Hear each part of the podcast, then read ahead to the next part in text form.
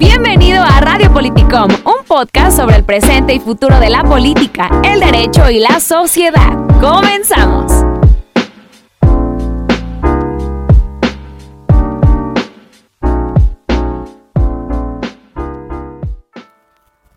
El día de hoy vengo a contarles una breve reflexión que surge a raíz de ver una sentencia publicada por un tribunal colegiado que trata el tema del derecho humano al medio ambiente sano y cómo es que habiéndose normado una solución al tema del ruido y al exceso del escándalo en Jalisco, vemos día a día cómo se olvida la autoridad de aplicar la ley o la aplica de modo selectivo, como dice el dicho, cuando el niño ya se ahogó.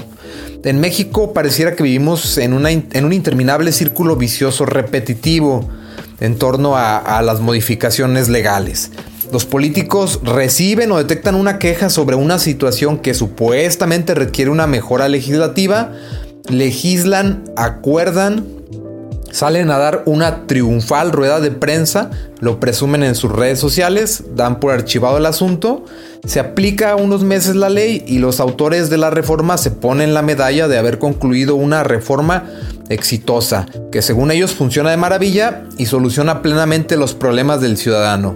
Así pasó con las reformas que denominaron ley antirruido, que regulan la emisión del ruido, vibraciones, energía térmica, luces, olores y demás situaciones que regularmente se presentan en negocios de todo tipo y viviendas particulares.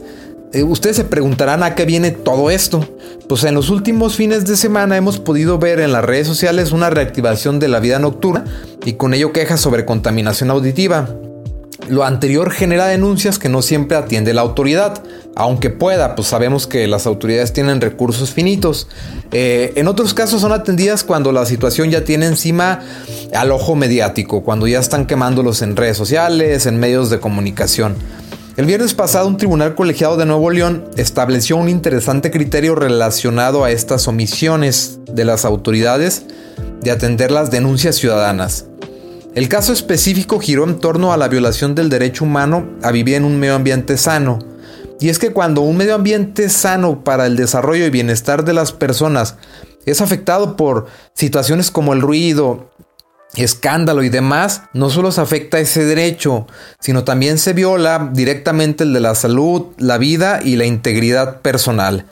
Este tribunal otorgó el amparo a un ciudadano que se quejó de un establecimiento que vendía eh, bebidas embriagantes fuera de horario y reglamento, con la autoridad administrativa correspondiente, quien evidentemente ignoró la petición, provocando que el afectado trabajara más y buscara a través de un juicio de amparo que un juez ordenara a la autoridad responsable, o sea, la administrativa, que atendiera la denuncia y visitara e inspeccionara el local para ver si es verdad lo que decía el ciudadano, para atender la denuncia y cerciorarse de, que se cumplen con los reglamentos,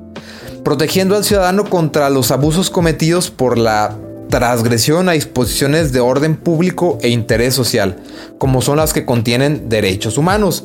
La conclusión aquí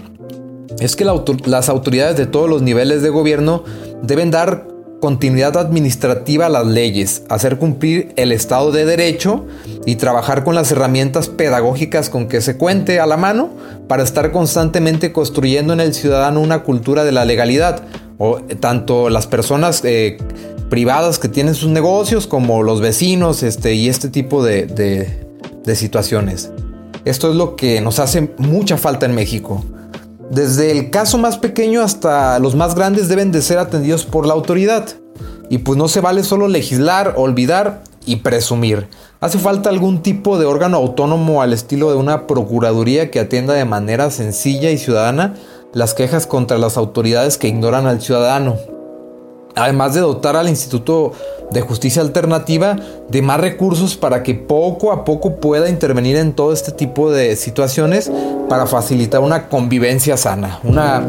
que, exista paz. Eh, también denunciar la excesiva burocracia, omisiones de la autoridad y evitar llegar así a los tortuosos y complicados juicios de amparo, solo porque una autoridad no quiso cumplir con su encargo constitucional.